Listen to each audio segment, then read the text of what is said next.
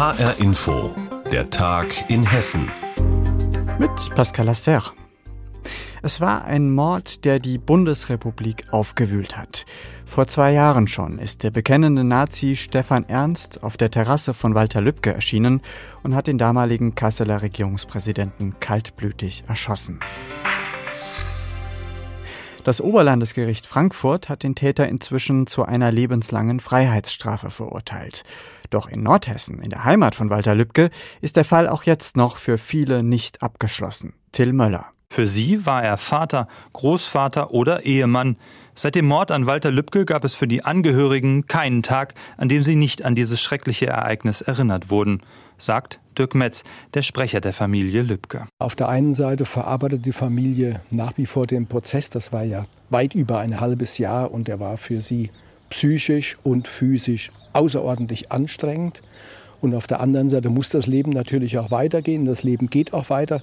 Es gibt drei Kinder bzw. Enkel, die die Familie auf Trab halten. Und das ist natürlich dann auch sehr schön und bringt viel Abwechslung ins Haus. Wie sie aufwachsen, erlebt Walter Lübcke nicht mehr. Am frühen Morgen des 2. Juni 2019 können Ärzte nur noch seinen Tod feststellen. Sein politisches Vermächtnis hingegen lebt weiter. Sein Name steht in übergroßen Lettern über dem Eingang einer Wolfhager Schule. Die Umbenennung zur Walter-Lübcke-Schule, das haben ihre Schüler selbst auf den Weg gebracht, erklärt der 19-jährige Lukas Mühlbauer, der hier gerade sein Abitur macht. Das ist jetzt der Moment, wo wir hier auch als Schule ganz klar Kante ein politisches Statement setzen können und zeigen, dass wir für politische Gewalt keinerlei Toleranz haben und Walter Lübcke mit seinen demokratischen Werten hier weiterleben kann. Wenig später wird die Schule selbst zur Zielscheibe. Eine Bombendrohung geht ein, unterzeichnet mit NSU 2.0. Mit diesem Kürzel ist eine ganze Reihe von mutmaßlich rechten Drohschreiben unterzeichnet. Auswüchse einer polarisierten Gesellschaft, sagt der Kasseler Politikwissenschaftler Professor Wolfgang Schröder und warnt. Das äh, darf man nicht als Einzeltäterphänomen oder als Phänomen einzelner Verwirrter abtun, sondern wir haben es mit einer wirklich systematischen Durchdringung der Gesellschaft zu tun. Wir haben augenblicklich etwa 13.000 gewaltbereite Rechtsextremisten in Deutschland.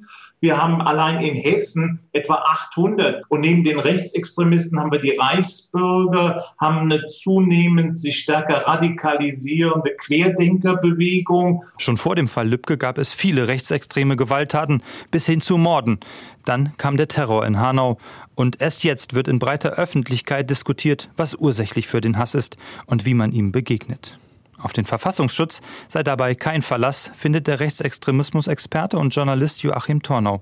Der habe auch im Umgang mit Neonazi Stefan E. Fehler gemacht. Sie haben ihn schlicht wie es immer so schön heißt, vom Radar verloren. Dabei haben sie allerdings auch Hinweise, die sie hatten, nicht richtig interpretiert, wie beispielsweise eine Anwesenheit 2011 noch bei einer Sonnenwendfeier beim überregional oder international sogar äh, führenden Neonazi-Kader Thorsten Heise in Thüringen. Die Prozessakten sind zu, aber es bleiben viele Fragen offen.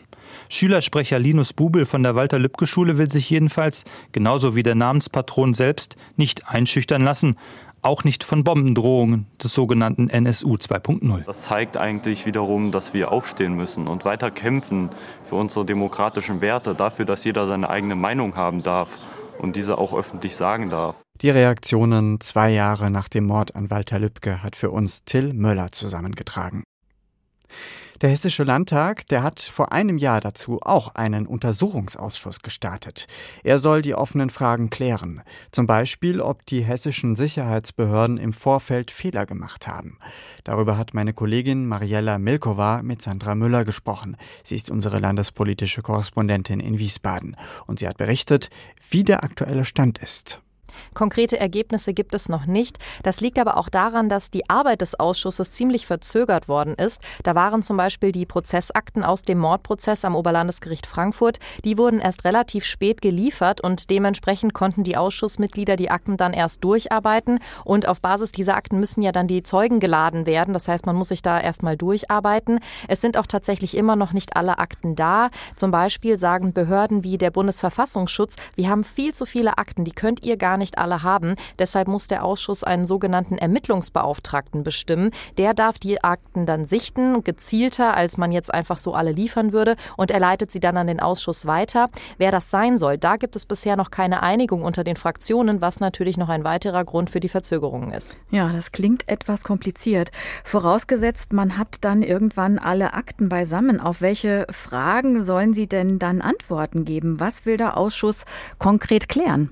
Also es geht um mögliches Behördenversagen, denn Stefan Ernst ist ein bekannter Rechtsextremist. Es gab auch eine Akte über ihn beim hessischen Verfassungsschutz. Dort galt er 2009 laut einem Vermerk noch als brandgefährlich. Aber nach dem Mord an Lübcke haben der Verfassungsschutz und das Innenministerium immer betont, man hätte Ernst nicht mehr auf dem Schirm gehabt. Er wäre nicht mehr in der Szene aktiv gewesen. Inzwischen weiß man aber, dass das so nicht stimmt. Aber aus irgendeinem Grund hatte eben der Verfassungsschutz die Beobachtung von Stefan Ernst trotzdem eingestellt. Und da will man jetzt eben herausfinden, wie das passieren konnte. Es gab ja seit März immerhin die ersten drei öffentlichen Sitzungen des Untersuchungsausschusses. Was ist da bisher passiert? Also bisher wurden Sachverständige befragt. Da ging es zum einen um die nordhessische Neonazi-Szene, in der Stefan Ernst ja unterwegs gewesen sein soll.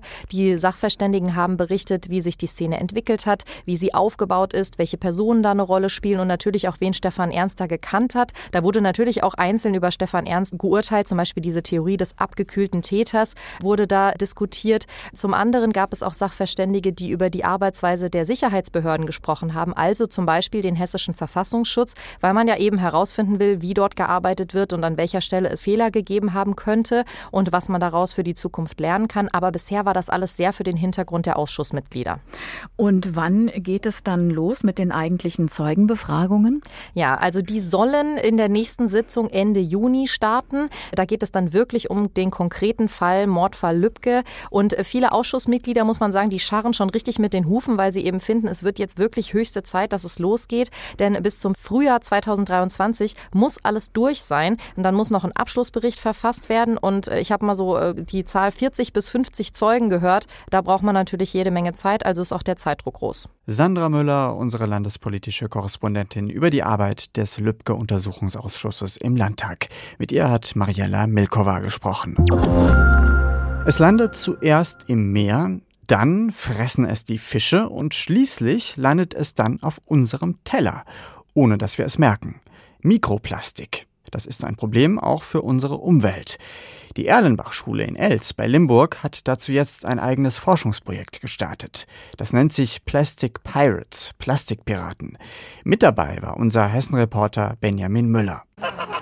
Wir stehen an einer Lahnbrücke in Staffel bei Limburg. Hier ist heute die Klasse 10a der Erlenbach-Schule in Els auf der Suche nach Mikroplastik. Das ist ein bekanntes Problem für unsere Weltmeere, aber wie sieht es eigentlich hier am Fluss aus?